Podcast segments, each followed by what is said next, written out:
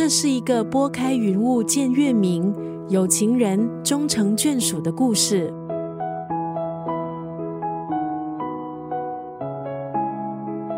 今天在九六三作家语录分享的这段文字，出自两千零五年出版的这本书《何以笙箫默》，作者顾漫是中国八十后作家，曾经是杂志编辑。《何以笙箫默》是他的成名之作，这一部长篇小说也曾经被拍成电影和电视剧。在这部清新的校园言情小说当中。女主角赵默笙是一位摄影爱好者，也是一位冒失的女孩，喜欢拿着相机在校园里兜兜转转。有一天，法律系的高材生何以琛偶然闯进了她的镜头，她被对方深深的吸引，放下矜持，展开追求。两人开始恋爱，也在校园中发生了很多趣事。可是之后，两人之间发生了误会。陌生远赴美国，七年之后，两人重逢，再续前缘。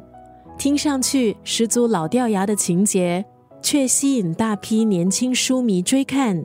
因为在人物刻画方面，两位主角各自鲜明的特质，成功制造了反差，还有戏剧冲突。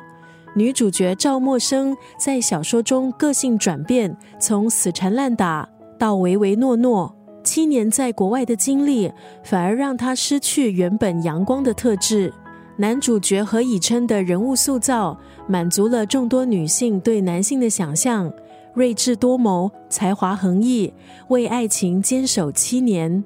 作者成功塑造男女主角这两个灵魂人物，相信是令这部作品打动许多读者的重要原因。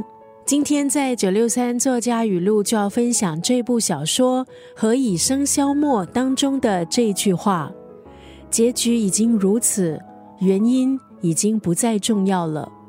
当有些决定已经无法逆转，追根究底，有时只会加深伤害。结局已经如此，原因已经不再重要了。